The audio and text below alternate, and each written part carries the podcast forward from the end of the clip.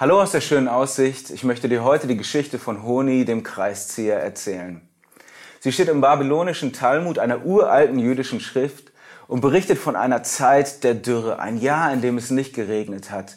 Das Wasser war vertrocknet, die Gräben, Brunnen und Zisternen und die Pflanzen, die ließen schon ihren Kopf hängen und die Menschen wussten, wenn es jetzt nicht bald regnet, dann kommt der Hunger, dann gehen unsere Pflanzen kaputt und dann hungern wir.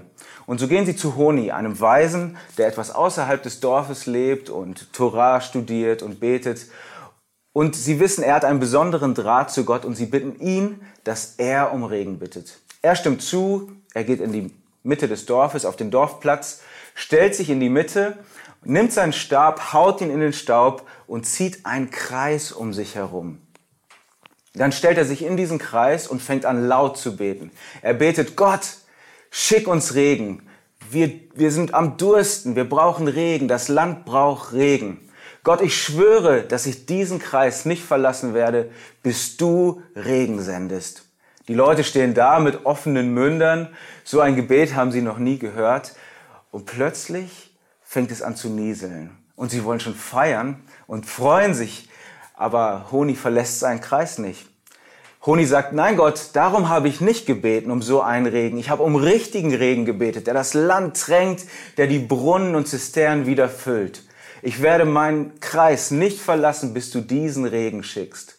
Da blitzt und kracht und donnert es und ein Sturzregen fällt. So stark, äh, dass man schon Angst haben muss, dass dieses kleine, verkümmerte Getreide komplett kaputtgeschlagen wird vom Regen. Und Honi betet weiter. Er sagt, nein, nein, Gott, da habe ich auch nicht drum gebetet. Ich will keinen Regen, der alles wegschwemmt und kaputt macht.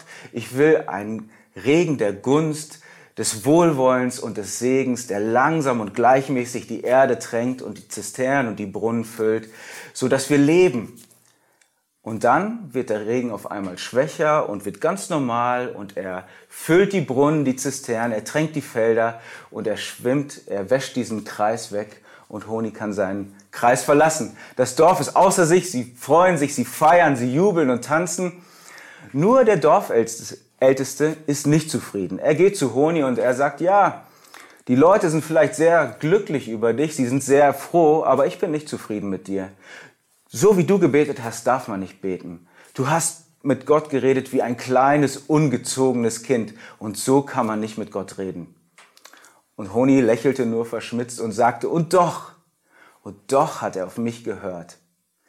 Diese Geschichte, ich weiß nicht, was dir so durch den Kopf geht, wenn du sie hörst, also so zu beten ist ja schon dreist. Und es unterscheidet sich auch stark irgendwie von den Gebeten, die wir oft beten. Ich weiß nicht, Hast du mal deine Gebete analysiert oder die Gebete im Gottesdienst? Wir beten oft sehr allgemein und auch ehrlich gesagt nichtssagend. Ja, Gott hilf allen, die irgendwie Probleme haben. Wie soll man denn wissen, ob so ein Gebet jemals erhört wurde? Jesus hat seine Jünger gelehrt zu beten, zu Gott zu beten wie zu einem Papa, wie zu einem Vater. Und er hat sie gelehrt, konkret zu beten und wirklich für ganz spezielle Sachen einzustehen und Gott sogar mit ihren Gebeten zu nerven. Er erzählt das Gleichnis von einer Witwe und dem ungerechten Richter. Und ich möchte dich herausfordern, äh, oder ich möchte, dass du dich herausfordern lässt von Honi, von diesem Beter. Bete einmal so wie Honi. Vielleicht hast du auch eine Not oder ein Anliegen, vielleicht hast du auch etwas, keine Dürre, aber vielleicht etwas in deiner Seele, in deiner Umgebung, was auch immer. Was auch immer es ist, schreib es auf einen Zettel und dann zieh einen Kreis darum. Sei ein Kreiszieher und halte das Gott vor. Bete dafür und sag Gott, ich werde nicht aufhören zu beten, bis ich eine Antwort von dir bekomme. Und ich bin gespannt, wie diese Antwort des Himmels aussehen wird. Stell Gott auf die Probe mit deinen Gebeten. Gott segne dich dabei. Er gebe dir Mut, ganz Mut und, mutig und kühn und tapfer zu beten. Amen.